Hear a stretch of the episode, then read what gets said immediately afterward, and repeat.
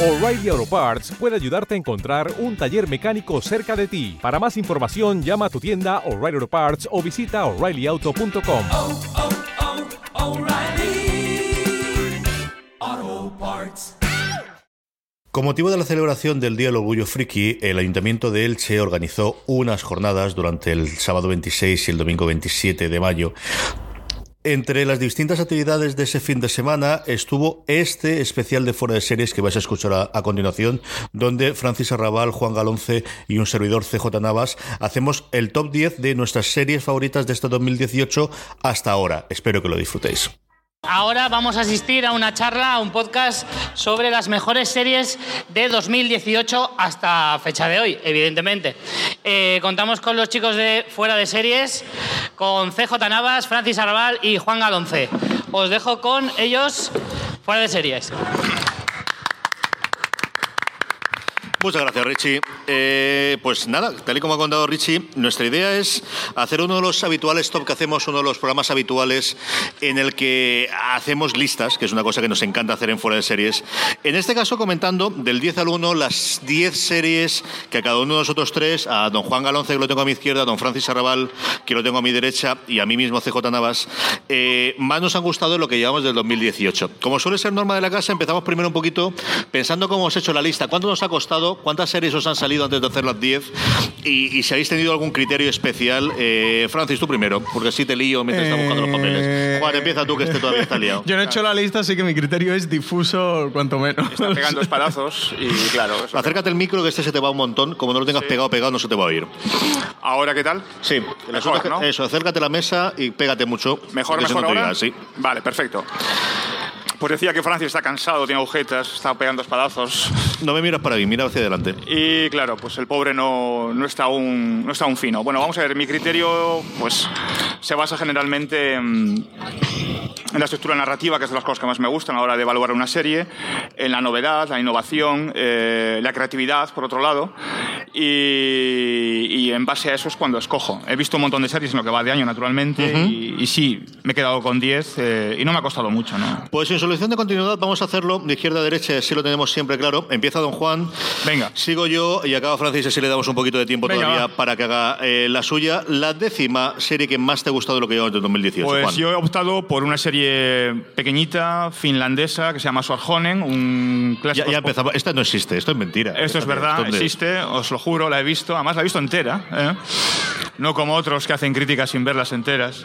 No, en serio. eh, una, una serie finlandesa llamada Sorjonen, que, que es el título de, de la serie, que, da nom- que, es- que proviene del nombre del protagonista, que es un inspector de policía, que se dedica a casos mm, bastante sórdidos y que está ambientada en una localidad fronteriza con Rusia, muy cerquita de San Petersburgo.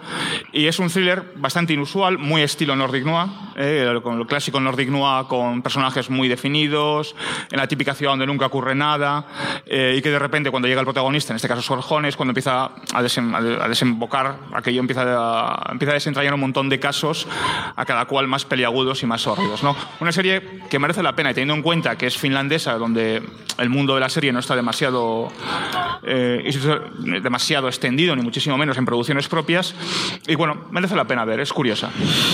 Yo, eh, que al final he encontrado el criterio, he intentado hacer por un lado las que simplemente me venían a la cabeza, he puesto, me han salido 17 en total.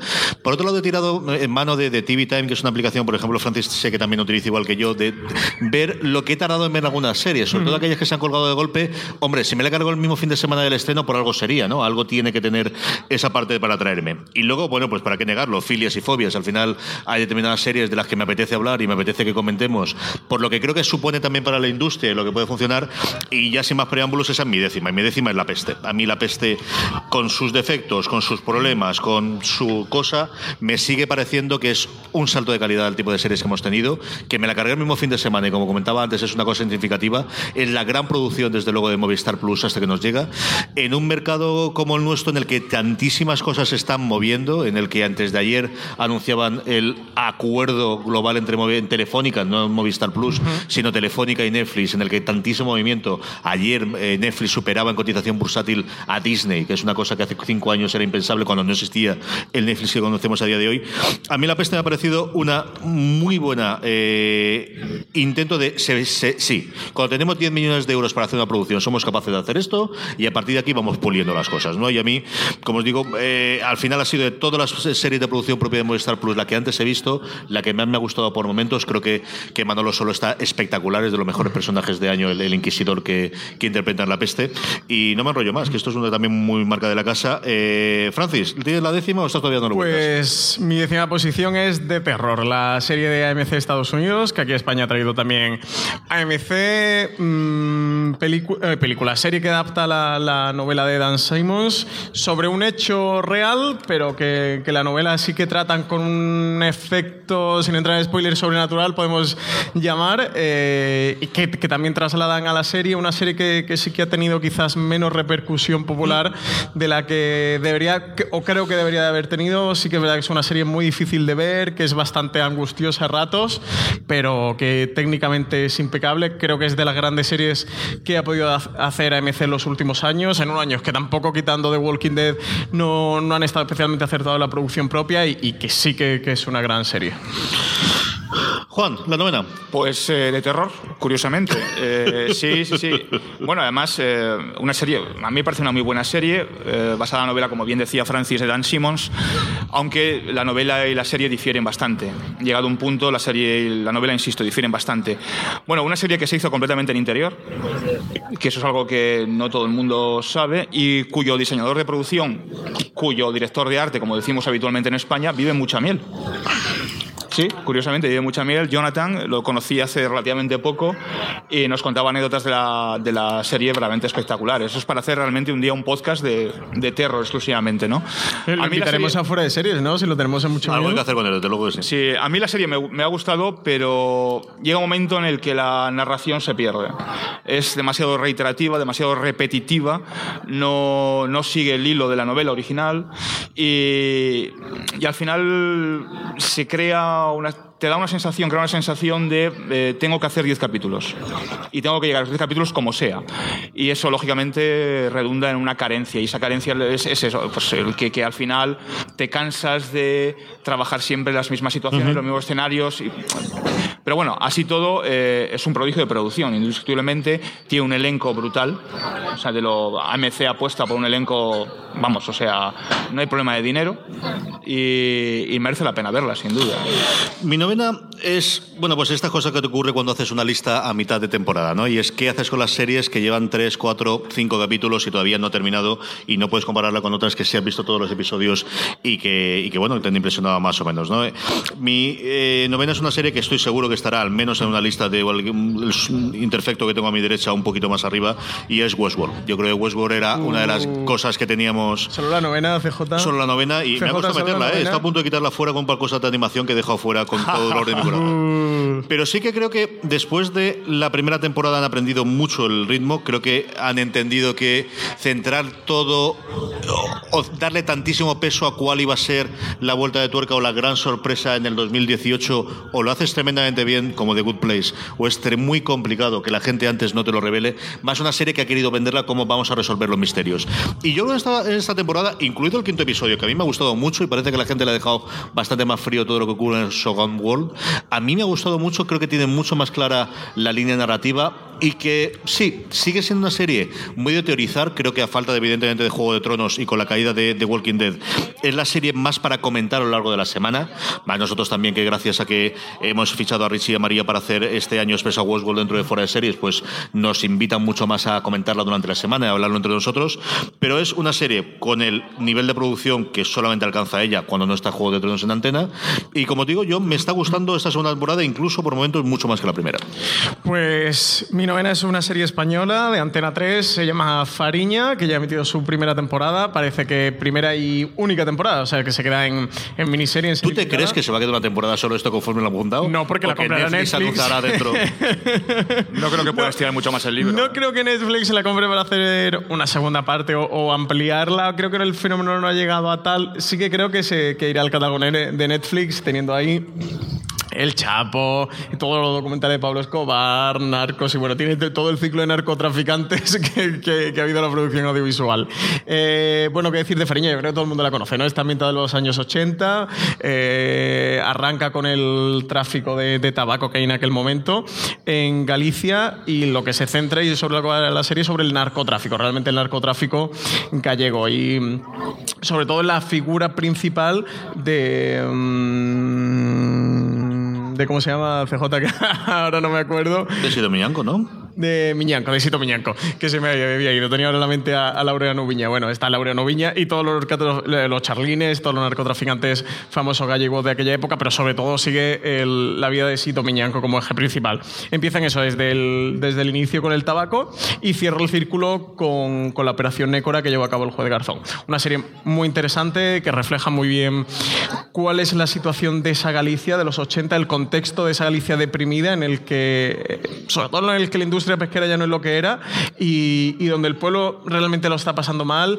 Y una serie sobre todo que no va a lo fácil quizás, que sería centrarse en la acción de los narcos, que también la tiene y la tiene muy bien, porque es una serie que está bastante bien dirigida, sino en contarte qué es lo que está ocurriendo allí, por qué ocurre lo que ocurre y cómo se desenvuelve. Porque esos narcos al principio tienen un amparo en, en las rías de Galicia y cómo, eh, por hechos que van a ir ocurriendo, bueno, pues co- co- como que hijos de, de las personas que están allí viviendo caen en la drogadicción y, y terminan con sus vidas, pues el pueblo finalmente se le va a ir poniendo en contra y, y los días se le van a ir haciendo noches a todos esos narcotraficantes. Pero bueno, una serie imprescindible. Si alguien no la ha visto, de verdad que está muy bien. Quien tenga cualquier prejuicio contra una serie española o la duración, que en Fariña intentan frenar un poquito, sobre todo cómo avanza la serie, sin duda recomendarla.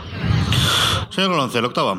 Pues vamos con otro, con otro producto muy pequeñito, es una miniserie sueca de ocho capítulos de aproximadamente media hora de duración cada uno, que se llama Follet.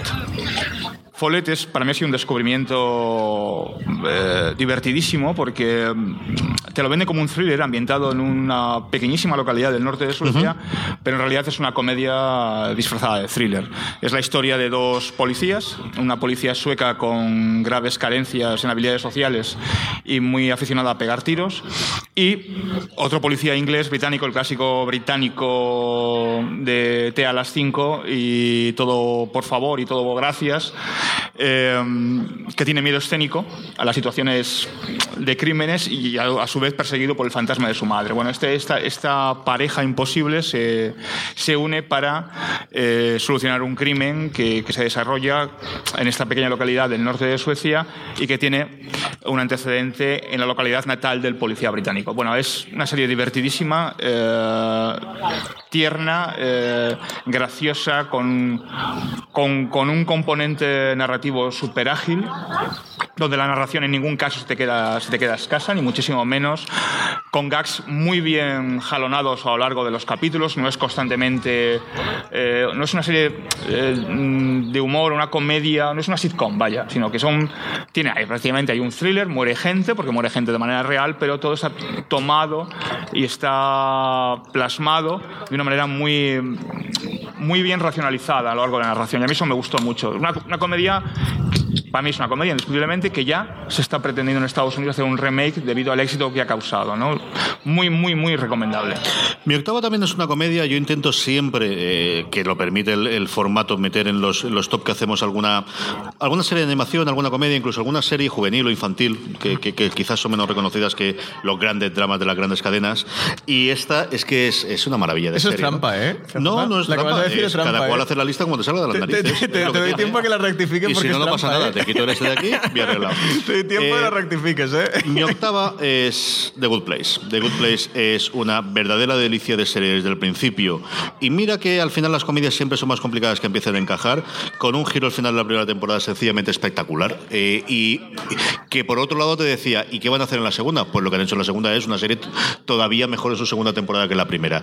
Es una verdadera delicia de comedia eh, humanista y humanitaria y- y y humana. Yo creo que es. Eh, eh yo lo había demostrado en Pass and Recreation, en su serie anterior, de cómo es de estas series que te dejan con una sonrisa en la, boca y luego que te da gusto de ver lo que ha ocurrido. ¿no? De, después de ver tanto embalaje y tanto eh, gente, eh, es de las pocas series que cuando sales de. Che, estoy bien y estoy más alegre o estoy más contento que cuando empezaba a ver la serie. Es una verdadera delicia que aquí tenemos la posibilidad de ver a través de Netflix, que los cuelgo los episodios el mismo día de emisión. Es una de mis series favoritas absolutamente 2017. Su creación anterior, Parks and Recreation, es una de mis series favoritas de todos los tiempos. Del 2017. Eh, tu serie favorita del 2017. Mentira. La mitad de la temporada está entrenada solamente del 2018. Así qué que trampa, qué trampa. The Good Place del 2018 es ay, una de mis ay. favoritas. Francis. Vamos a poner una letra octava. pequeña en estos podcasts. No, de... yo te he preguntado primero cómo la habías hecho. Estrenada a partir del 1 de enero. Pero se estrenó a partir del 1 de enero. Está separada en dos partes y la segunda Juan parte está hasta el 2018. Juan, ah, está, Juan dile algo. Sabe que tengo razón. Está de un juguetón, de verdad. Juan, dime, dime algo. La octava. Yo posición para The Looming Tower, eh, la serie de Hulu que aquí en España se puede ver a través de Amazon Prime Video, que narra los, bueno, to- todo lo que ocurrió alrededor de, de los atentados del 11 de septiembre, esos atentados perpetrados por Al Qaeda. Una serie que, que adapta una novela que llevó, digamos, un poco la investigación de todo lo que había ocurrido detrás y, y sobre todo seguía la pista de, de por qué eh, se llegaron a, a producir esos atentados desde el punto de vista de cómo pudieron ocurrir, cómo se le pudo colar ese gol a las agencias de inteligencia norteamericanas. Y, y sobre todo va desgranando ese enfrentamiento tan radical que hay entre la CIA y el FBI eh, en dos posturas enfrentadas, dos formas de entender mm, de una manera muy diferente el terrorismo y de una manera muy diferente también cómo hay que perseguirlo y cómo hay que combatirlo. Eh, y bueno, el resto es historia porque aquí, aquí sí, eh, con esta serie sí que no podemos hacer spoiler. Una serie que, que está muy bien, que tiene a un Jeff Daniels que está tan fantástico como siempre, encarnando al, al protagonista de, de esta historia. Y muy recomendable, es un thriller al final de espías y que sin duda recomiendo. Esta hay que verla, ¿eh? Del Wind Tower hay que verla. Yo, a mí no me acabó quitando el sueño. Empecé con muchísimas ganas a verla, pero luego me fue paulatinamente decepcionando a medida que iba avanzando la serie. Señor Galonce, la séptima, muévete un poquito la silla para allá, porque así como te giras para hablar con nosotros, Ah, tendrás, perfecto, vale. yo creo que va mejor. Vale, pues La Peste. A mí La Peste me ha gustado bastante, eh, aunque tiene puntos al final de la narración que no, pero bueno. Pero yo, por ejemplo, yo, yo, tuve la fortuna de ver en Cannes el año pasado en el MIPCON el primer capítulo y quedé perplejo, quedé alucinado. Hay un diseño de producción salvaje, la recreación de, la Sevilla del siglo XVI es, es único, o sea, no, no hay otra. Y pudieron plasmar una Sevilla oscura, negra, eh, sórdida, mezquina, eh, eh, de una manera como yo jamás me hubiera imaginado. La verdad es que para mí fue fascinante eh, poder imbuirte de esa, de- esa- de esa ambientación, que es única.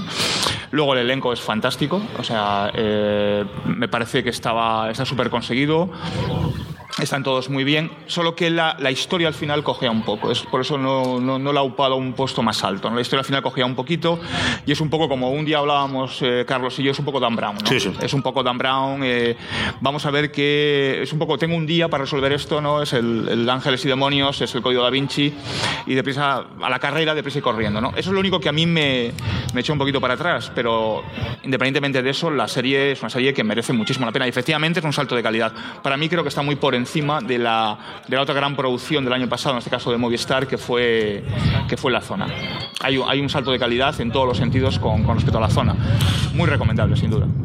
El año pasado fue el año de American Crime Story, el caso de OJ Simpson, y es cierto que eh, llegar al nivel era muy, muy complicado. Con la segunda, eh, más que segunda temporada, con la segunda serie que iba a llevar, o la segunda miniserie que iba a llevar ese eh, soniquete inicial o ese sobrenombre previo de American Crime Story.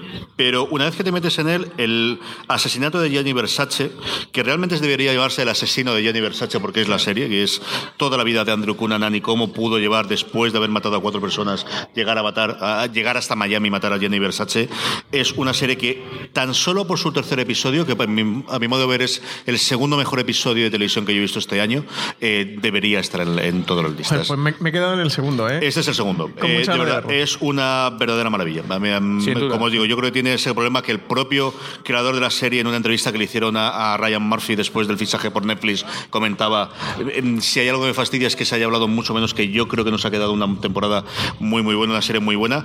Y tengo ahora muchísima curiosidad por ver qué va a ocurrir con la nueva serie de Richard Gere de la BBC, no tanto por la vuelta de Richard Gere 30 años después de la televisión, sino porque el guionista es el guionista de El asesinato de Javier Versace, eh, quitando aparte estos estrenos rarísimos que hizo aquí Antena 3, que como bien comentábamos, y recuerdo Alberto recomendándolo de Antena 3, creyó que había comprado una serie con Donatella Versace y con Ricky Martin y se encontró esta cosa y, dice, ¿y ahora cómo la vendemos? Bueno, pues exactamente igual, ¿no? Pues ponla. Está íntegra en Netflix, se puede ver y de verdad que Agony Can Crime Story, la primera temporada sigue siendo necesitable verla, pero esa segunda, el asesinato de Jenny Versace, es brutal y espectacular. Si no sabes qué hacer con ella, emítela desde las 12 hasta las 5 de la madrugada. Bueno, hay otros que emiten episodios de las 2 de la mañana hasta las 7, que tampoco, en fin, sirve para que esté en el, en el vídeo on demand, Pues, así que yo eso lo agradeceré. Tengo muchas ganas de seguir con Versace, porque el, el primer episodio es una auténtica pasada. Y es verdad que es una serie de la que al final ha pasado muy desapercibida, ¿eh? Con, Yo- con un segundo boom que sí que tuvo la primera, porque con, con la de O.J. Simpson es verdad que no se habló de ella hasta un mes quizás o mes y medio puede haber terminado, pero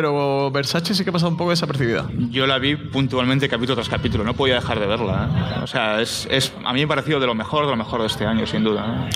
Francis, séptima. Pues mi séptima posición es para Trust, una serie que, que adapta una historia real. Tú eres el que la sigue viendo en España. Yo soy el que la sigo en Que España. Decía, ¿quién la y además, os voy a decir una cosa, porque, sigue viendo, sí. porque queda solo el décimo episodio para que termine la serie. El noveno ya está en HBO, y, pero llevaba dos atrasados, vi el otro y el octavo, y fue un episodio que me fascinó. Pero bueno, primero cuento de qué va atrás para quien no lo sepa. Eh, hace poco tuvo una adaptación esta historia a película que se llama Todo el dinero del mundo, que es la última película de Ridley Scott. Con, Una, una película que Ridley Scott se puede haber ahorrado. pues como todas las películas de Ridley unas Scott de desde que ya, hizo ¿eh? Alien. O sea, Ridley Scott ya no tiene necesidades. Co- como todas las que hizo está- después él- de Alien. Él está en el Olimpo, en el Olimpo no tiene por qué bajar. a- Ya, en Alien podía haber parado, podía haber puesto un stop en su vida que su madre hubiera dicho, Ridley, ya has llegado a lo más alto, ven a casa con mamá. Pero no, no paró. Eh, allí tenemos a Christopher Plummer, aquí en la serie tenemos a Donald Sutherland interpretando a John Paul Getty, que es, creo que en aquel momento era la tercera mayor fortuna del mundo, un multimillonario un poco excéntrico, diríamos como cualquier multimillonario, ¿no? Con, con cualquiera que tenga esa pasta para poder permitirse ser así de excéntrico y, que secuestran en Italia a su nieto. Entre medios hay unas historias familiares bastante turbulentas y truculentas. En una serie, creo que hay que ver, sobre todo para conocer la historia, porque sin duda curiosa, desde luego, es un rato. Y, y, bueno, no sé si hay muchos oyentes que tengan tanto dinero como tuvieron John Paul Getty, pero te da para ver cómo vive ese tipo de gente, siempre y cuando teniendo claro que es una ficción. Pero de verdad que es una forma muy curiosamente excéntrica. Nosotros somos excéntricos y no somos multimillonarios, o sea que tampoco. Pe- Pero soy multimillonario. no. Somos raritos. Somos multimillonarios. así que no somos estéticos, somos raritos. Antes, éramos, fri- antes éramos raritos, ahora somos frikis, que ya, lo, como hemos cooptado esto, pues mira.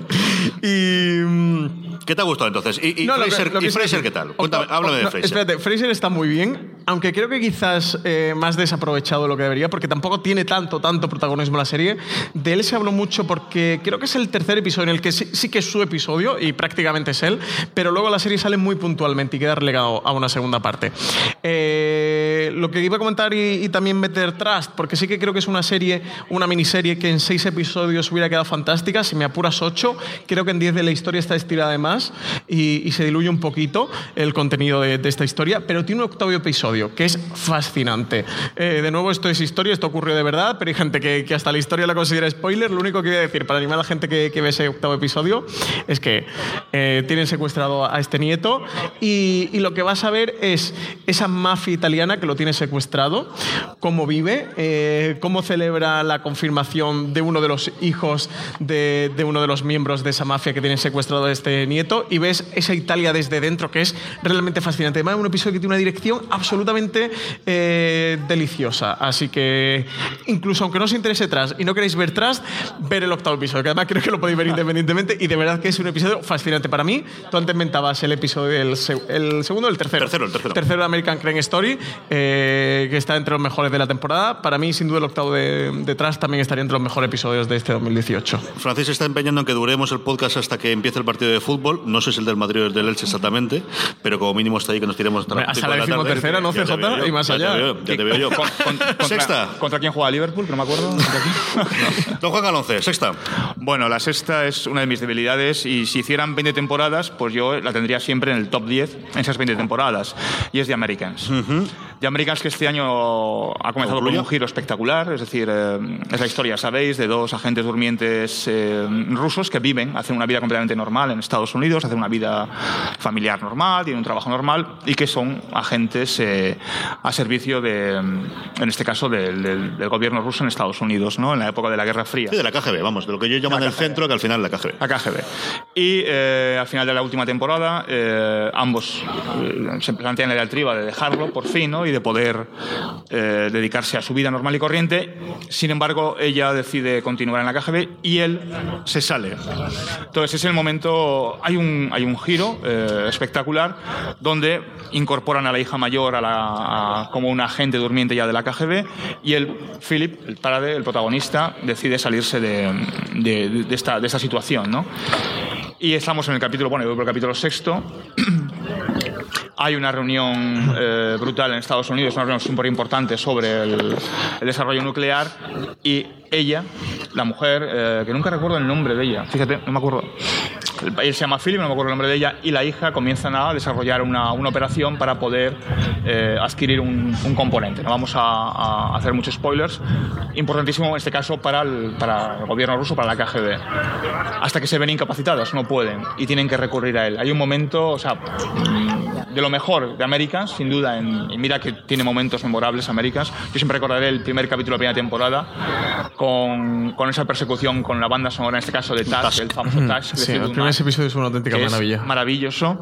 Bueno, pues está, está a un nivel casi, casi parejo, ¿no? Y es la última temporada, si no recuerdo mal, creo que este año. Sí, sí, sí, esta Está temporada. confirmada desde la anterior, que quedaba la anterior y Y esta. está. A vosotros Entonces- pongo por testigo que este verano hago maratón de Americans, ¿eh? porque tengo unas ganas de verla. Es- o sea, para mí es, yo digo, yo si hubiera 20 temporadas, para mí estarían las 20 temporadas siempre, ¿no? Es- me parece excepcional. Una serie que yo creo que sigue siendo minoritaria en Estados Unidos. Mm. O sea, yo creo que FX Es una serie que le gusta mucho a la gente de FX y que ha tenido la ventaja de estrenarse cuando se ha estrenado, que la pueden vender después en golpe y entonces han logrado mantener. Pero que yo, yo creo que sigue siendo minoritario. Sí, O sea, sí, sí, sí, lo es, no lo es una serie que, que, que- que arrastre multitud de gente ni que arrastre pasiones, ¿no? Que levante pasiones.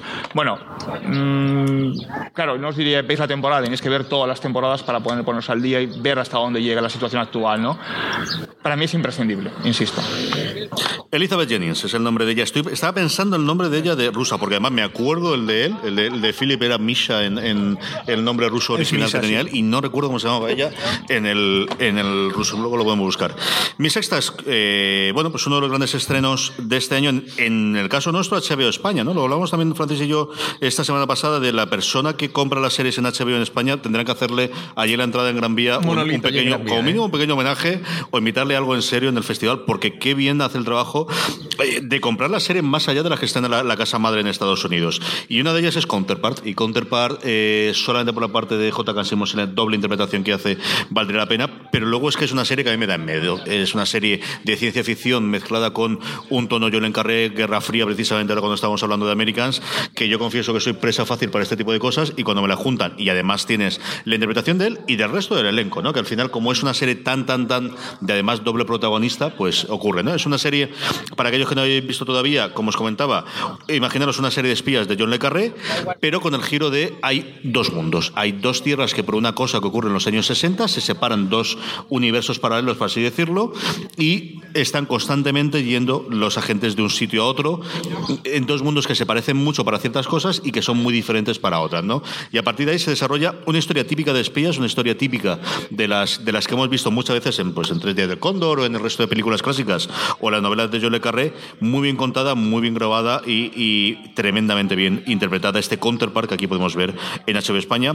Sexta, Francis. Pues mi sexta posición para La Peste, CJ, que antes la mencionaste tú, serie dirigida por Alberto Rodríguez, escrita por Rafael Cobos, interpretada por Paco León, por Pablo Molinero, eh, por un reparto fantástico. Eh, bueno, ya tú antes contaste de, de qué iba, así que no, no contar mucho más de ella, es ambientada de la Sevilla del ¿Sabes esto de oro. cuando dice eso y entonces se tira cinco minutos hablando de la producción? Hay, que dar, con Cobos, de... hay que dar ambientación. No, no, yo- CJ. yo te estoy el, el contexto, la, la ambientación. De hecho, de hecho, cuando has hablado Se y puede hablar yo de la ambientación. era tomado notas. Sí, sí, sí. sí. Venga. Cronómetro, Eh, dale, dale. mira, A mí es una serie que me ha gustado mucho. Sony que, 47, sí. que- Sí, sí. sí que le han puesto. Te hago el récord de hacértela en un minuto, ¿eh? la descripción.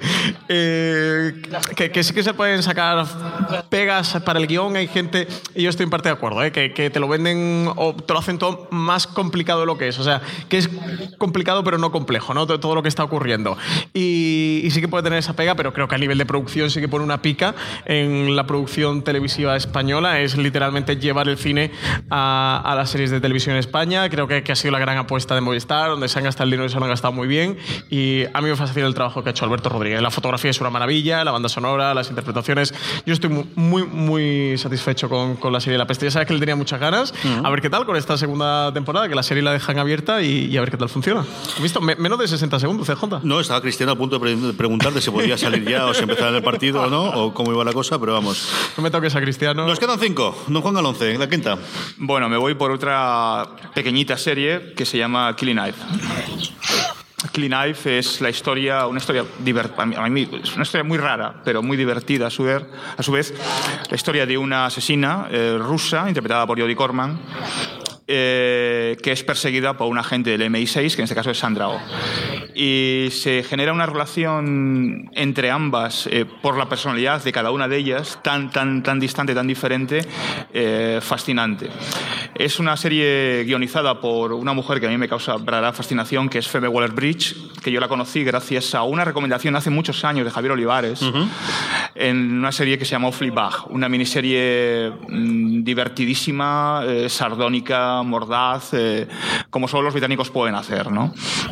Si tenéis oportunidad de ver Fleabag, vedla, porque es una, una cosa que merece la pena. Y si tenéis oportunidad de ver Clean Eye, vedla. Hay, hay, hay momentos, o sea, vuelvo un poco a, ese, a ese marchamo de thriller con puntos de comedia. Y yo a veces dudo si es un marchamo de thriller con puntos de comedia o bien es una comedia con puntos de thriller. Está en Amazon Prime. Si alguien quiere verla y tiene Amazon. Es, eh, Fleabag, eh, sí, sí, vamos. Yo, yo la vi en Amazon. Yo voy por el capítulo quinto, vas a recordar, que vi antes de ayer, y, y, bueno, eh, no quiero que acabe. No, sinceramente, no quiero que acabe. Eve la tenéis entera en HBO se me ha quedado mi decimoprimera porque voy muy retrasado. Porque es una serie que le encantó a mi mujer. Empezamos a ver el primer episodio y es cierto que esta semana vi el segundo porque dije, ya está bien, tengo que empezar a ponerme aquí antes de que termine. Quiero poder seguir la conversación y por eso la he dejado fuera porque no he podido ver más episodios. Eh, mi quinta, en cambio, es una serie de las que sí que veo religiosamente. Además, los lunes, que suele ser el día más complicado de qué empiezas a ver, porque tienes todos los grandes estrenos del domingo en Estados Unidos, yo nunca tengo duda cuando esta está en emisión y es The Good Fight. A mí me fascina lo que pueden hacer, lo que hicieron en su momento con The Good Wife eh, en CBS durante siete temporadas, cómo pudieron mantener el hacer 22, 23 episodios y que todos estuviesen bien. Mejores, evidentemente, había algunos que otros, pero que siempre supieses que ibas a tener una serie de calidad, una serie con trasfondo, unos buenos guiones, unas buenas interpretaciones, y ahora que tienen más libertad, que tienen más tiempo para hacerla, que tienen menos episodios por temporada, eh, que tienen, yo creo también más presupuesto, que incluso pueden soltar algún taco de vez en cuando y lo siguen utilizando muy, muy eh, eh, con cuentagotas para que tenga el efecto, eh, tiene episodios memorables. Ayer vi el de esta semana, y esta es de las pocas semanas que no puedo ver el lunes, porque bueno, el, por follones laborales y profesionales y tal, es un episodio de 37 minutos. O sea, el último episodio es 37 minutos y te parece increíble que puedan contarte todo lo que te cuentan en 37 minutos cuando tienes series de 70 que no te cuentan ni la octava parte de lo que fue este último. Una serie que además siempre ha estado pegada a la realidad, a la que le ha venido muy bien el clima político para la parte de las historias. Eh, The Good Fight, que aquí está disponible íntegra en Movistar Plus, tanto la primera temporada como la segunda, se nos termina desgraciadamente esta temporada en la siguiente y gracias a Dios está renovada para una tercera. A mí me parece de verdad una de las, eh, de las series, bueno, pues eso, la quinta, más que más me gustó este año. Me ha sorprendido que no estuviera en tu top 3. ¿eh? Esta de la que iba a apostar. ¿Vamos a hacer la mí, a mí, quiniela a mí. del, ¿Vamos a hacer la quiniela del top 3 o no? De Sí, sí, adivinarlas. creo. pues si no el top 3, la, la de arriba, sí, lo que pasa va a ser lo yo más hubiera dicho la pues. primera o la segunda, ¿eh? así que ya tengo un fallo. Porque Porque eh, muy mal, muy, muy baja, CJ. Que con la turra que me das con The Good Fight, súbela, venga, Eh, súbela. también lo irá a tolerar con las otras, ya, lo verás tú. Francis, quinta. Eh, quinta posición para The Handmaid's Tale, que el año pasado fue... Esta yo estaba convencida que tú la tendrías en el top 3. Pues, pues fíjate que sí que hubiera estado. ¿eh? De hecho, ahora rehaciendo el, el top 10, eh, le ha bajado posiciones. Porque sí que voy un par de episodios atrasados, tengo problema al día, así que pu- puede que modifique la posición a lo largo que va el año. Sí que en 2017 fue mi primer puesto junto a Manhattan una Bomber. Pero esta temporada está bien, la serie está bien y, sigue manteniendo el ritmo, pero no creo que no está al nivel de, de otras. Sí es que tiene algunos puntos que, no me termina de convencer. Creo que se están refugiando un poco en. Quizás tirar un poquito por lo más fácil, ¿no? Que, es eh, mostrar esa parte más visceral eh, y más peliagua, ¿no? ¿no? De todo lo que ocurre y no hacer tanto un discurso interesante sobre lo que está ocurriendo, que sí que lo hacía en la primera temporada. Y por eso quizás ha perdido un poquito de, posiciones esta de Handmaid's. Nada, nos cuentan cuatro. Don Juan Galonce, cuarta. Pues The Alienist. Ujú. Ahí voy. Esta es la que yo esperaba que estaría en tu top 3 también. Pues. Si no la primera, como muy tarde la tercera. No, pues The Alienist es la cuarta y mm, es una miniserie. eh, eh, ah, no recuerdo quién la produjo. ¿Quién este- Es de TNT, ¿no? ¿De Alienist? Originalmente es de TNT, aquí la tenemos en en Netflix. Netflix. Es que la he traído entera aquí. Eh, una serie que está basada íntegramente en el, en el libro de Caleb Carr, El alienista, del año 94, que recordar que es, y que en su día Carlos me recomendó, creo que fue en el año 99 cuando trabajó en el español, y que me leí una sentada. Eh, que, bueno, si alguien ha tenido, no tiene, tiene oportunidad de la Carr, es completamente recomendable.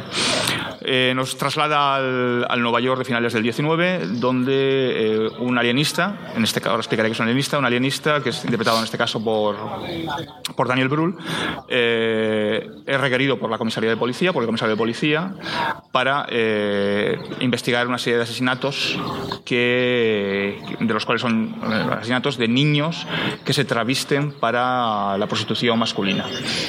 Eh, sórdido donde lo haya, sin duda, y, y, uf, es que podría hablar, de hecho escribí en Fuera de Series eh, la, sí, sí, la estuvo la crítica, crítica. podía hablar ahora sobre, sobre, esta, sobre esta serie, sobre el libro. Eh, una, una producción increíble, porque no hay que olvidar que la, la- la serie se, pro- se, se- rodó prácticamente, íntegramente, prácticamente en, en Budapest, para recrear el Nueva York de finales del 19, con Daniel Brühl, Luke Evans, Dakota Fanning, Robert Wisdom, Brian Hererty, con un pequeño papel, pero muy bueno, de Michael Ironside, incluso, eh, y donde trasladan muy fielmente la novela. La novela es muy recomendable, por muchísimos motivos, fielmente a, a- a la serie. Los alienistas en aquella época eran los predecesores, entre comillas, ¿Y a Juan no se le pone tiempo? ¿Que a, a mí se me corte Juan no se le pone nunca. tiempo? Claro, esto es la edad. Esto es el privilegio de la edad. Hombre, ¿qué está pasando aquí? Motín, ¿eh? Motín. Alienistas eran los predecesores de lo que hoy conocemos como los psiquiatras o psicólogos o conductistas eh, y mm, aquellos que en aquella época cuando una persona tenía una enfermedad mental se, se- se decía habitualmente que esa, esa enfermedad mental, que no se catalogaba como tal, alienaba el verdadero, el verdadero rol, el verdadero carácter, el verdadero ser de esa persona, entre comillas, infectada. ¿no? Bueno, muy recomendable. eh, lástima que no haya segunda parte porque no puedo verla, es un libro único. es Eh, única. deja, dale tiempo. Como le haya funcionado, dale tiempo. Sí, la idea ha funcionado mucho, pero vamos, es una serie. eh, yo, mis amigos que están viéndola, toda la gente que conozco que están viéndola, dicen que no pueden dejar de verla. O sea, es que empiezas y no acabas, es de una sentada. Es la típica serie que te la quieres tragar de una sentada. Muy, muy recomendable.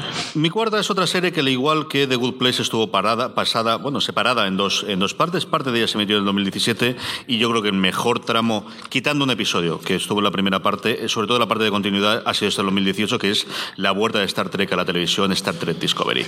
Eh, yo creo que se encontró definitivamente en esta segunda oleada. El final, taratata, de aquellas formas, pero sobre todo los episodios in- eh, dentro del universo espejo me han parecido un hallazgo, me han parecido eh, una demostración de esta es la serie Star Trek del 2018. Es una serie eh, con manteniendo el espíritu de la Star Trek original, pero una, una Star Trek totalmente nueva y distinta, como lo fue en su momento la nueva generación y especialmente Espacio Profundo 9 sobre la serie original. A mí me ha fascinado, me ha tenido allí todos los santos lunes viendo la serie y luego comentándola con Dani Simón en los recaps que hicimos de forma semanal para fuera de series. Como os decía, mi, mi cuarta, justo, justo al borde de entrar en el podio de las tres series, Star Trek Discovery. Pues mi cuarta es para Killing Eve, la serie ya la habéis mencionado antes, creada por Phoebe Waller-Bridge. Eh, ¿Por qué me gusta tanto esta Killing Eve?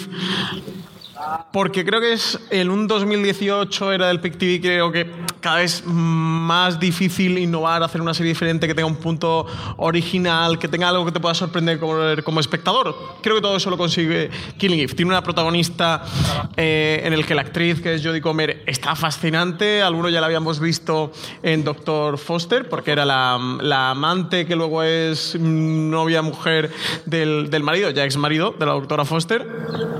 Y una Jodie Comer que ella está muy bien, tiene, tiene una vis cómica brutal, pero es que sabe hacer también ese personaje que está tan loco, tan desatadamente eh, loco que llega a ser Pero fascinante. Pero es encantador. Es encantador. Bueno es, eh, bueno, es encantador si lo ves en pantalla, Juan. Si lo tienes a un metro tuya. si lo tienes co- como el que lo tiene en la camilla. No, eh, eh, no hago spoiler porque Pero- lo, lo voy a descontextualizar Perdona, mucho, pero como el, el- el inciso. asiático que está en la camilla. Es una serie. ¿El qué? Es una serie. No te escucho, no te escucho. Es una serie. Que es una serie. Que, que la, Ah, que es una la serie. vas a ver en pantalla siempre. Digo, Juan, ¿qué me estás diciendo, Juan? es una serie. Que, que es encantadora si, eso, si, si la tienes eh, detrás de la pantalla, si, si la tienes cerca, cojona bastante. Pero es tan loca y, y está tan divertida, de verdad que, que, que es una serie que, que, que te sorprende todo el rato, que, que te diviertes viéndola, pero que también tiene eh, pulsión con ella.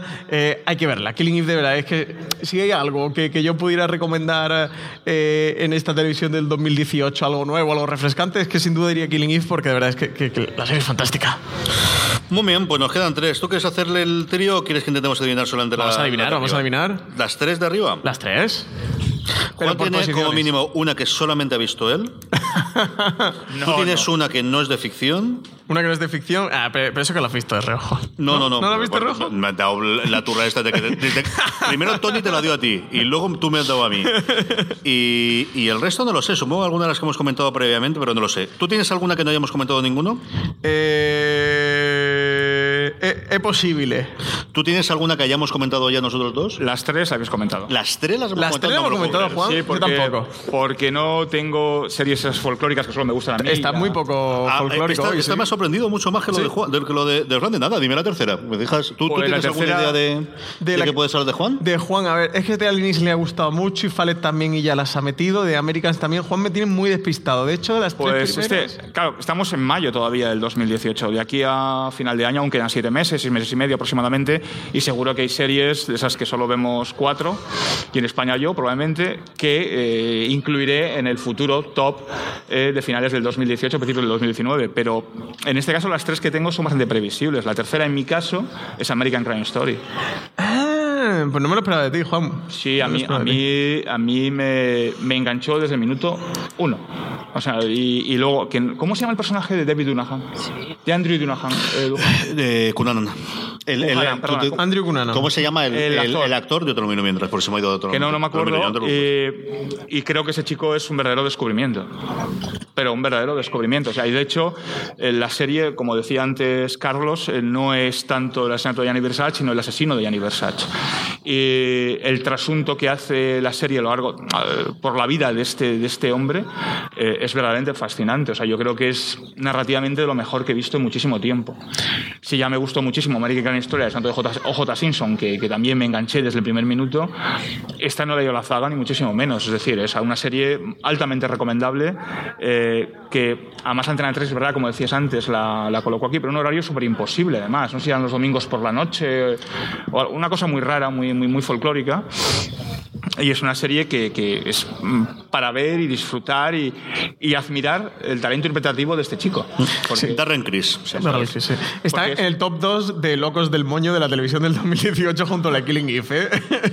La verdad es que eh, el talento interpretativo de este chico es, eh, Está es- brutal. Es, capital, o sea, es, es muy poderoso y, y realmente te traslada a, a- a- a la cabeza de ese, de ese sujeto, porque no, tiene- no tiene otra, otra calificación, de una manera eh, eh, inusual por completo a la hora de implementar, eh, trabajar un personaje, desde luego. Mi tercera es la que yo sí. Eh, eh, eh, pero hay que adivinarla, hay que adivinarla. ¿Me la tenemos que adivinar? Pues tira. Eh, Juan, ¿tú qué dices? Uf, ni idea. Porque Carlos eh, ve muchísimas más series que yo. O sea, A ver, CJ. el le- abanico puede ser inmenso. A CJ le fascinan dos series de las cuales no habla. A mí me despista la tercera, porque yo creo que era The Good Fight. Yo diría que serían Legión o Atlanta, es lo que no sé cuál ha puesto primero, Oso. y The Good Fight. Esa era mi triada. Entonces ahora estoy muy despistado a las tres. Ahora, que Legión y, The Good y Atlanta la he dejado fuera de top 10. O sea, eso puede ser en Tierra 3, donde haya un CJ con, con bigote o algo. Pero en esta tierra que todos conocemos, eso no está pasando. Mira, mira cómo se ría, que sí, a que sí. ¿Eh? Es fácil, es fácil. Pero te falta la otra, la importante es la Me otra. falta la otra, me falta Y la otra. es muy fácil. La tercera es Legión. Legión es. pues ah. ¿Legión la tercera? Mm, Legión es me la hubiera dicho tercera. las dos primeras. Legión es una maravilla visual. eh, que si es, por- es posible que pierda pues lo que ocurre en una segunda temporada, ¿no? De, de hay muchos recursos que hayas perdido en la anterior, pero sigue siendo una maravilla visualmente con una historia que tiene sentido. Yo siempre lo defiendo. De- al final hay otras locuras en las que ese pozo final no lo tienes. Aquí sigues teniendo unas interpretaciones maravillosas, unas idas de pelota con personajes nuevos que te salen y con el status quo nuevo después de que ocurre la primera temporada, eh, que a mí me parece deliciosa. Y es una de esas series que me sorprende, no consigue sorprenderme semana tras semana. Algo que cada vez es más complicado en general en el mundo de- del entretenimiento, ¿no? De que te sepas que te vas a sentar y te van a tener algo nuevo. Yo cuando me siento a ver The Good Fight sé que voy a ver una buena serie siempre y eso es una de las cosas que valoro. En el caso de Legión, más allá que siempre lo es una buena serie, es una serie que algo me va a sorprender y algo distinto de lo que he visto hasta entonces a nivel audiovisual va a tenerlo. Y por eso está en el 3 de eh, mi top 10 de este, de este año. Francis, tercera. Mi tercera es. ¿Queréis adivinarla o no? Meh, tú tienes Nah. muy buen interés, ¿no? Tampoco Acabas me la lista cinco tanto, ¿no? minutos, o sea, no, no, no. no. Venga, Juan, adivínala. ¿La hemos dicho ya o no? ¿Westworld? Sí. No. No, Westworld está en la una. O sea, no te vuelvas loco. no te rayes, Juan. No sé, no sabría decirte. la, la hemos mencionado, ¿eh? Si la hemos mencionado, no puede ser Wild Wild Country, que es la otra que yo tendría allí. No está la que tercera. estuviese arriba. No está la tercera. Mi tercera es Counterpart. Ah, sí, ¿Qué? cierto, ¿Qué? cierto, Yo- cierto. Yo me creía que, la- tú ibas a estar ahí Que sí, conmigo, sí, ¿eh? Estaba mirando, estaba, ¿no? No, no, pero digo que, que yo me creía que tú también ibas a estar conmigo. Que... Es que ha pasado tiempo.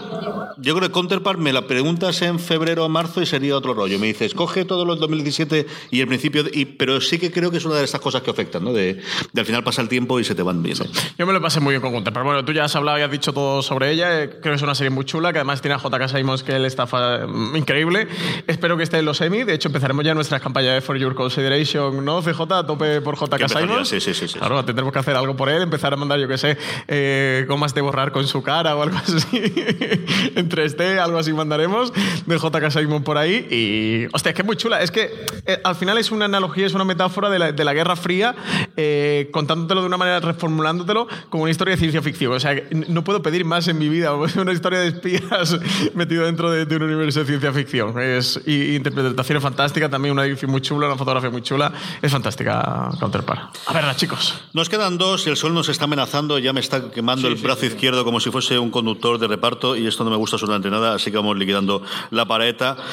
Señor Galonce, ¿la segunda también la hemos dicho? Sí. Le hemos dicho. Eh, CJ o yo.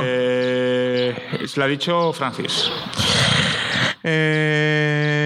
Eh, Trust. No, tú es no, que Killing no me Eve ya la has dicho. Tras me interesa en tercero y nada. Es que Killing Eve la has dicho y de Looming Tower también la has dicho. No, de Lumin Lumin Tower no le interesa nada. No. No, o es Fariña o es No, de porque- Handmaid's Tale. Pues es de Handmaid's Tale. Sí. Sí, a mí me parece que, a pesar de, bueno, de que la primera temporada finaliza con el libro, porque lo que viene a partir de, de la segunda temporada es todo implementado, es todo creado, es todo nuevo, sí que genera varias vueltas de tuerca y es mm, trabajar un poco los backgrounds de los personajes que no sabemos qué pasaba antes de, ese, de, esa, de esa catarsis que sufre el- el- la sociedad norteamericana cuando empiezan a quedarse, empiezan a haber problemas de, de esterilidad en la, en la población femenina, o se puede tener hijos, etcétera. Se implementa también un- una situación nueva con Nick, que es el chofer, que, le adjudican una, una esposa por artículo 33. Eh, hay un momento muy potente en el tercer capítulo, me parece que es cuando ella huye y está en, el- en las oficinas del Boston Globe. Y ese capítulo me parece muy, muy interesante. Yo creo que eh, va a dar bastante más de sí. Yo creo que va a ser mejor a partir de ahora, en los últimos cinco capítulos, que creo que también son diez este año, me parece, esta temporada. Va a ser mucho mejor la segunda parte de la temporada que la primera. Y eso que la primera me está seduciendo bastante.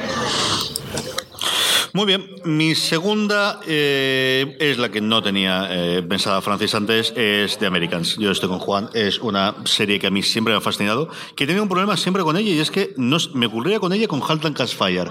Veía el primer episodio siempre, el segundo normalmente siempre lo veía en retraso, el tercero ya se me iba, acababa acumulando ocho episodios, llegaba siempre enfadado conmigo mismo cuando la veía, porque al final la veía en un fin de semana y decir, ¿por qué leche has tardado tanto en verla con lo que te gusta No, de no, Americans? no, yo no puedo. Yo no puedo The esperar. Americans fue renovada por dos temporadas sabiendo que se iba a acabar en esta. Es una cosa que mucho crítico, especialmente americano, la temporada pasada le achacó de ha sido una temporada muy de transición porque sabemos que nos falta una última temporada y estamos colocando las piezas que entiendo por dónde va eh, la narrativa, sobre todo el final que tenía, como ha comentado Juan, de vamos a hacer aquí este salto temporal para hacerlo, es que es brutal. Y el cómo reinterpretan personajes que teníamos olvidados y que vuelven otra vez a la historia para hacer lo que tienen que hacer y cómo lo utilizan, de, de verdad, a nivel de, de- de, toda la parte de guion y de cómo encajan las piezas de una serie siempre lo ha hecho bien. Y luego ellos, es que se nos olvidan muy, muchas veces los buenos actores que son. Mira que, que, eh, es una serie que durante cuatro años pasó totalmente desapercibida. En la temporada anterior fue nominada, posiblemente por la que más flojita había sido, como os comentaba, o al menos de recepción de la crítica. Pero esta temporada es que te siguen demostrando todo y qué buen ojo tuvieron con el casting, especialmente de la hija. Del hijo no ha encontrado una salida y yo creo que lo hicieron muy bien con el hijo en la temporada pasada, de no sabíamos Lo, nada y mira tú saca- cómo lo- salió. lo sacamos fuera directamente. Y, y- pero en los dos episodios que le dieron un poquito de papel, teniendo la razón de, claro, es que habéis pasado de él, vosotros también, y fíjate lo que tenías en casa, ¿no? Pero Paige es espectacular, esta chiquilla como interpretaba hace seis años y en lo que se ha convertido a día de hoy. Tiene ¿no? una estructura narrativa muy poderosa, muy poderosa y además eh, eh, saben cerrar muy bien cada temporada. Lo han hecho y imagino que con esta, que es la última, lo harán pues sobremanera, ¿no? Pero cierran muy bien cada temporada y eso es muy difícil. Francis, la segunda. Eh, ¿Qué diréis vosotros que tengo en la segunda posición? A ver, espérate, déjala a Juan primero. Juan. No sé, Los Serrano, quizás. bueno, Antonio Resines podría ser mi segunda serie favorita. Bueno, es paisano mío, Los hombre, por Serranos favor. no, pero Antonio Resines sí. El CJ la sabe seguro. Altered Venga. Carbon, quizás. No, Altered Carbon no, no. Se cayó. Altered Carbon. El Yo suponiendo que la primera es Westworld, que creo que si no me equivoco en esa, eh, la segunda debe ser Wild Wild Country. Yes, yes. Es Wild Wild Country, serie documental de Netflix. De estas series documentales que, que, como dice el, el dicho, deberían ser ficción porque en documental no parecen increíbles de todo lo que ocurre. A mí me gustó muchísimo. Esto debería de ser ficción porque de verdad que es increíble. En documental no te lo terminas de, de creer. Para quien no sepa de qué va, está ambientado en una secta, una secta que nace en la India, con un gurú que se llama Osho, que se trasladan a Estados Unidos y allí se compran un rancho y bueno, y empiezan a hacer cosas muy locas, muy disparatadas y que no quiero contar porque quiero que lo veáis en Netflix. Son solo seis episodios y que tienen una duración eh, un poco extraña. De repente uno te dura una hora, otro te dura una hora y veinte, otro te dura una hora y diez. Cada uno tiene una, una duración un poco anárquica, pero de verdad, verlo. Creo que es de las mejores series documentales que he visto en los últimos muchos años, que es fascinante, que está con la boca abierta. Eso sí, cuando os pongáis a verla, que sea con mucho tiempo, procura que sea un fin de semana, un día que estéis de baja, porque vaya a querer hacer maratón de ella. Y nada, y, y disfrutad con los Rasnishi y, porque lo- os lo- y con Sheila. Y con que- la que- flota del Rolls Royce y con los aviones privados. Exactamente. y con los policías vestidos de, de violeta.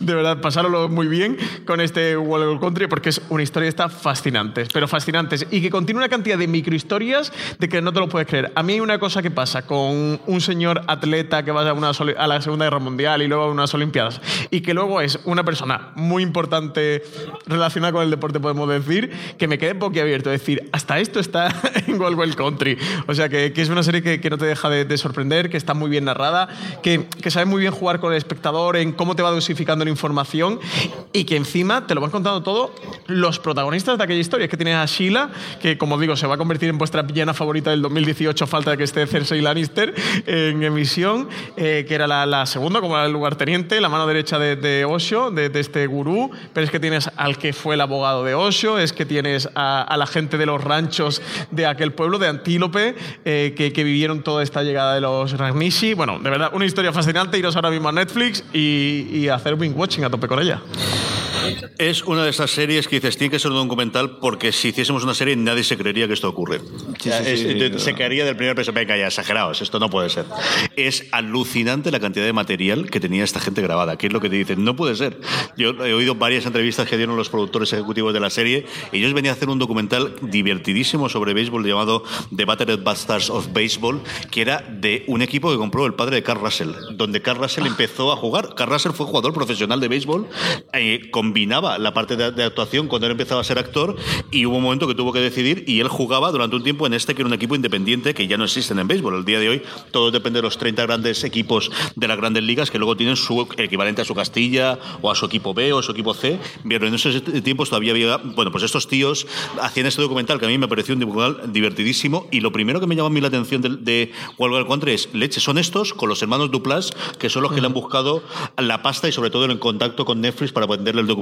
Es, es Sí, sí, son todos, es- todos imágenes es de aquella época. Simplemente Sí, sí, sí, sí. o son imágenes de aquella época o las imágenes de la entrevista a los protagonistas y simplemente actuales. dos animaciones que creo que fue un poco por, por ilustrar un poco, por dar un poco de lustre vamos a hacer algo serie. distinto, sí. Vamos a gastarnos la pasta. Claro. Nos hemos ahorrado la parte de quitar- esta, vamos a gastarlo algo, sí. Vamos a quitar imágenes documentales, que además las animaciones son muy chulas, ¿eh? además, todo se ha dicho. Pues nada, estamos ya en el momento que queremos llegar, que es el 1. Luego comentaremos si acaso alguna de las otras series que hay, cómo vemos el emborque antes de que Don Juan se derrita y a mí se me caiga el brazo con el sol. Se está de- poniendo de- de- de estas ya horas. color cangrejo. Juan. Que conste que el único que se Francis, acostumbra ¿cuál es la primera de Juan? Porque estoy totalmente despistado. ¿eh? La primera de Juan es. La hemos dicho ya, es Juan. Westworld, Es Sí, Westworld. sí, sí. A Juan es Westworld. Sí, es Westworld, sí. ¿Sí? Sí, sí, Venga. Sí, sí. Yo es que soy muy fan de los Nolan. o sea, no lo voy a- bueno, pero independientemente de ser muy fan de los Nolan, es que. eh, ¿Es Westworld de verdad? Sí, sí. No lo diría de ti, Juan. Que te sí, quiero que sí, mucho. que te lo quiero estoy diciendo mucho, que sí, Juan. hombre. A tope, a tope con Juan. aquí. Vamos, la uno. vamos ahí. No es broma, no es broma. Sí, a, a margen de ser muy fan de los Nolan y hagan lo que hagan, es que. Y digan lo que digan. eh, sí, bueno, a mí. A mí me encanta que Christopher Nolan va a los rodajes en traje y sin teléfono móvil. Me parece maravilloso. O sea, Juan, tú llegas a estar... que esto es muy divertido, no tiene nada que ver, pero muy divertido. Y una vez, eh, cuando sacaron la primera fotografía de Dunkerque a, a- a Christopher Nolan en Dunkerque, en mitad de la playa, en noviembre, cayendo la mundial, con de arena de playa toda hasta arriba, el de arena hasta las rodillas, con sus zapatos ingleses, su por favor, traje por y una favor. bufanda enorme que le colgaba. Digo, Christopher Nolan, lo que llevas vestido vale 10.000 dólares y lo vas a tener que tirar cuando no llegues al hotel. no pasa nada, no pasa nada. Estaba Bueno. de arena, cu- cuando le viera a la mujer diría, Christoph, ya no vas más y al Hoy, rodaje, hoy. Christoph, ya sí no vas más a rodar. Madre de Dios, cómo iba el tío de arena. Bueno, Westworld, eh, al margen de que la novela de Michael Crichton original y la película original, que también la dirigió Michael Crichton, la de Al- aquí se llamó Almas de Metal, eh, ya no empieza a no tener nada o poco que ver, lógicamente, con la, en- con la primera temporada sí, pero con la segunda temporada no. Eh, yo creo que los, los- las vueltas de tuerca en el guion que están dando son sublimes. Son sublimes. Y eh, esa implementación, esa, esa sublevación de los, de los anfitriones, eh, por un lado, eh, esa,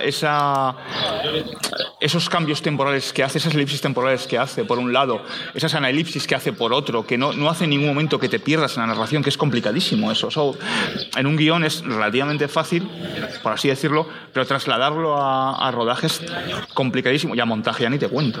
Es decir, todo, todo, todo ese juego, que, esos juegos que hace con los arcos temporales, las interpretaciones que siguen siendo eh, soberbias, y Oh, Julia. Que anticipa, al menos yo he visto el último capítulo, creo que fue el quinto, me parece recordar, que anticipa lo que está por venir. Yo creo que no me equivoco si la planteo el 1 a fecha de hoy. Quizás en el 2018, cuando finalice el año, como decía antes, no será la número uno, no lo sé. Habrá que esperar a el- el completa, ¿no? Pero hoy por hoy me parece, me parece un prodigio. Me parece prodigiosa. Entonces, por eso está en, en el número uno, indudablemente. Mucho tendrían que cambiar las cosas. Atlanta. eh, durante estos meses para que cuando llegue final de año no esté la que sigue estando al número uno. Eh, como lo estuvo hace dos años cuando se estrenó la primera temporada, que sí, evidentemente es Atlanta. Yo es la primera serie ¿Cómo te en la que eh, al ritmo de malogrado y llorado Antonio Herrero cuando se ponía muy empezado en campaña y todos los mañanas empezaba su programa diciendo son las tal y tal y tal no ha dimitido cuando tenía estas.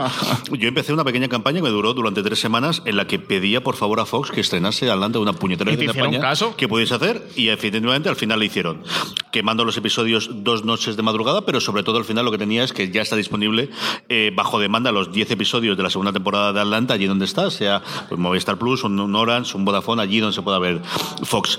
Eh, antes se decía como el tercer episodio de American Crime Story es lo mejor que he visto yo después de esta temporada como episodio, después de Teddy Perkins. Teddy Perkins, el quinto episodio de la segunda temporada de Atlanta, es otra cosa. O sea, es eh, lo mejor que he visto con diferencia este año en series, en cine y en absolutamente cualquier otra cosa. Es una verdadera maravilla. Y no es que sea mucho mejor que los demás, es distinto, es original, es un poquito más largo, pero el resto de los episodios de la temporada. Una temporada que por momentos se plantea mucho como escenas independientes, pero que cuando llega al final de la temporada ves todo tiene sentido y todo tiene un arco, tanto con Ern, con el personaje de Donald Glover, el creador de la serie, como con Paperboy, con su eh, bueno eh, primo, que es al que le está gestionando él de alguna forma la carrera artística y que está despuntando en esta segunda temporada. Siempre te babalinas, porque siempre está poniendo detrás. Tiene episodios maravillosos en cuanto a guion y sobre todo el cambio de tiempo. O sea, tiene unos cambios de tono, unos cambios de ritmo que en otras series te chocaría y que aquí te sorprenden. Y episodios que empiezan de una forma, acaban totalmente distintos y te los crees. Es, de verdad, si no lo habéis visto, una serie que además los episodios, quitándote de Perkins, que son a los 40 minutos, duran de 25 a 30 minutos, es sencillamente lo mejor que podéis ver en este 2018. Francis, hablamos de robots, ¿no? Vamos a hablar de Westworld un ratito, ¿no? sí, mi primera posición es para Westworld. A mí me está encantando esta segunda temporada. Eh, ¿Qué decir de Westworld? Es que es, fantástica. hay que verla, hay que verla. Es que hay que verla, es que hay que verla. Eh, hasta ahora se ha emitido el quinto episodio y es que cualquier cosa que digas es spoiler y le voy a fastidiar la serie a alguien. Así que nada, serie Jonathan Nolan. Yo creo que ya todo el mundo al menos sabe de qué va esta serie. Jonathan Nolan y Lisa Joy. Eh, todo el mundo sabe de qué va. A mí el quinto episodio me ha encantado, entre otras cosas, porque van a un nuevo parque y espero que nadie piense que eso es spoiler porque ya sabemos todos que al menos va a haber, creo que eran cinco parques, no, no seis parques. Yo creo que O juraría que cinco. Dijeron cinco o seis. Si solamente tuviésemos expertos de Westworld cerca para poder preguntarle a Francis. ¿Cinco o seis parques? Seis. Seis parques. Richie dice, si me equivoco es por culpa de Richie Fintano, que dice que son seis parques. seis parques. eh, van a un nuevo parque y la analogía que hacen con el parque de Westworld, entre el nuevo y el bien de Westworld, es una auténtica pasada. Y es ese tipo de, de cosas que, que tiene Westworld, que te las da esa serie, que no te las da otra. Y al final es que es un Perdidos, que, que es mi serie de la serie de filia absoluta con un Juego de Tronos. O sea que no le puedo pedir absolutamente más a, a mi vida como seriéfilo. Y yo estoy encantado, yo me lo estoy pasando pipa con las teorías, con todo lo que está ocurriendo, viendo los episodios, con los personajes, con la dirección, con los detalles de la música y, y con todas esas trufitas que nos van dejando. Así que nada, a tope con Bernard, con Maeve, con Dolores, con Teddy y con el hombre de negro. Antes de que nos derritamos, ¿alguna cosa más, Juan? ¿Qué quieres comentar? Bueno, nos hemos dejado en el tintero, bueno, que eran 10 en este caso y tienes que dejar siempre fuera, ¿no? Pues, eh, pues Collateral, que también en su día, eh, Capital también, Altered Carbon, Star Trek. Sí, hombre, he visto más series, claro que sí, pero además de estas 10, ¿no? Pero, pero es que es, que es complicado al final, ¿no? Hacer una selección y quedarte con 10. A ver, el- creo que el- ahora tiene- viene una temporada potente a partir de después de verano. Yo creo que el, el top del 2018, cuando lo hagamos del año completo, va a diferir bastante del top este de, de medio año y supongo que tendremos sorpresas agradables. O sea, ahora, eh, yo va, va a ser muy difícil en mi caso que alguien alguna desbanque a Westworld. O sea, tal y como está, por ejemplo, a mí el cuento de la cría en segundo lugar. O sea, tiene que ser cosas muy potentes, muy potentes, muy potentes. No lo sé. Veremos. Veremos qué nos depara. Eh, pues no sé, así cositas que me haya dejado. Quizá habría metido algo más de, la producción de Movistar. Bueno, Félix ha, estado bien, o mira lo que has hecho, son series que, que- han estado bien. Eh, por ahí de internacional, creo que más o menos lo que he seguido con más interés sí, sí que lo he metido. Estoy intentando hacer memoria. Y repasando lo que vosotras habéis puesto, pues creo que más o menos todo. Sí, sí, yo creo que sí. Bueno, es que de Aliens, por ejemplo, todavía no la he continuado viendo. American Crime todavía tampoco me ha dado tiempo. American, de Americans tampoco. Quizás creo que lo más interesante de este año no, no lo he llegado aún a ver por falta de tiempo. Así que aprovecharé el veranito para, para maratonear. Y nada, a ver qué nos depara la segunda parte del verano. Tenemos por ahí ahora que se estrena la segunda temporada de Glow. Tenemos segunda temporada de Paquita Salas. A ver qué tal con las series que han presentado luego Por ejemplo, Glow, con la nueva Glow temporada. Temporada. que tengo muchísimas ganas de ver. A mí la primera temporada me, encantó y Glow, veremos, puede ser un batacazo o no, no lo sabemos, ¿no? Pero a priori pinta muy bien. Es decir, Y hombre, y cosas- segundo de Paquita Salas, muy mal se tiene que poner la cosa para que no esté en mi top 10. la segunda temporada de Paquita Salas. Y es a ver qué tal con los upfronts. Y no sé, CJ, de series gordas que tengamos por ahí, ¿tenemos alguna cosa de superhéroes, no? ¿Sabes alguna cosa más? Pero es cierto, yo tengo mucha curiosidad por ver qué ocurre con las series de DC, y sobre todo con DC Universe, eh, la plataforma que yo creo que van a presentarla sí o sí en la, la Comic Con de San Diego, qué ocurre dentro. Y tengo mucha evolución por, por- por la producción nacional. Tú hablabas de Paquita Salas, yo tengo muchísima curiosidad por ver qué hace Paco León con Arte Madrid. Yo, Arte Madrid es una serie que creo que por fin. A mí, Paco León no me ha gustado interpretando en. Mira que, que lo adoro por encima de todas las cosas, pero no ha gustado nada cómo ha hecho el papel. Sí, el papel, y por momentos ha estado muy bien, pero no me acabo de matar en, en la peste. La peste. Pero yo creo que parte del, del por qué ficharon la peste fue un quid pro quo de, pero tengo esto aquí en el cajón que quiero venderlo desde hace tiempo. Y yo creo que Nar de Madrid sí puede dar el nivel de lo que yo creo que es, que es un tío que, que puede ser un creador más allá de, del intérprete, ¿no? Salvando muchísimo las distancias, lo que Donald Glover ha conseguido con Atlanta, ¿no? Y no he visto absolutamente nada de Madrid, ni sé nada de los guiones, cómo va, pero ese punto desde el principio de no, la vamos a rodar en blanco y negro y va a ser de esta forma, y va a conseguir esta y vamos a hacer esta, sí me da esa vida de creación. Luego igual es una patata absoluta y espero que no, porque de verdad tengo muchas ganas. Y Está luego el resto también de... Gigantes de Enrique Urbizu. Por cierto, perdonad. perdonad, Y la de. Botajuan, de TNT. ¿Cuándo, ¿Cuándo estrena? Bueno, ¿sabéis algo de Patria? Patria, todos los rumores apuntan a que antes del 2019 no la tendremos. Esa es la Ah, otra que vale, tengo vale, detrás. Prácticamente seguro 2019. Pero ahí sí que HBO España y en general HBO Occidental, que lo tendríamos toda la parte europea, quiere dar tiempo suficiente para desarrollar el guion y que si tenemos que ir a 2019, cosas pues vayan vamos a a su tiempo. 2019. Sí. Sí, sí. Que No, yo diría, mm, y seguramente sea hasta primavera 2019, como pronto quizás, ¿eh? Sí, sí, creo que hay realmente los plazos, no es que no lo sepamos nosotros, creo que no lo saben ni ellos, que están esperando lo que dice CJ, que, que realmente tenga un producto eh, y unos guiones para empezar a- con ellos a, a rodar. Pero es que además Aitor Gabilondo estaba en la producción de Vivir sin Permiso, la, la serie esta de Telecinco, que aún no ha sido estrenada, así que sí, creo que todavía nos queda al menos un añito para poder ver Patria. En fin, que eso estaremos, por un lado, para la gente que, que nos acompaña aquí eh, todavía a estas horas, que nos vamos a comer ya mismo, gracias por, por haber venido. Eh, esta tarde seguimos con las actividades en el fin de semana friki, aquí, eh, gracias al Ayuntamiento de Elche, en su programa de participación ciudadana en pedanías y barrios.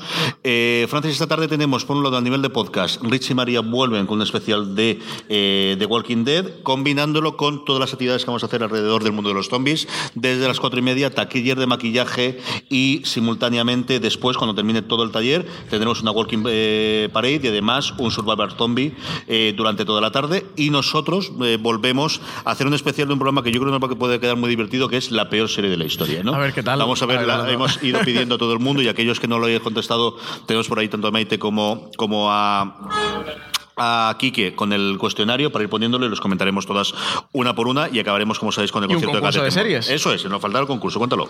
Pues un concurso de series de televisión. de Soy el que vas a de serie de televisión, que va a hacer Richie Fintano, eh, con muchísimas preguntas. A ver, a ver de todos los seriefilos que están aquí en este fin de semana friki, que el viernes fue el día del orgullo friki, pues a ver, cuál- a ver cuál se corona como el más friki de todos, el más seriéfilo. Y luego, por otro lado, y, y barriendo para casa, eh, y aquellos que nos oigan posteriormente el programa en formato podcast, que tenemos mucho más contenido fuera de series, que tenemos las críticas, eh, análisis y comentarios, muchas de ellas, por ejemplo, en series europeas realizadas por eh, Juan Galonce, que tenemos nuestro canal de YouTube, hablando de Westworld, que es el número uno de Juan y de Francis de lo que llevamos del 2018, tenemos nuestro expreso a Westworld, que hemos fichado a, Rafa- a Richie y María para que lo hagan ya no solamente en formato podcast, sino también en vídeo, también en nuestro canal de YouTube, youtube.com barra fuera de series, donde en breve esperamos tener más contenido, incluidos top 10 como este que acabamos de hacer, que yo creo que nos queda una cosa bastante divertida.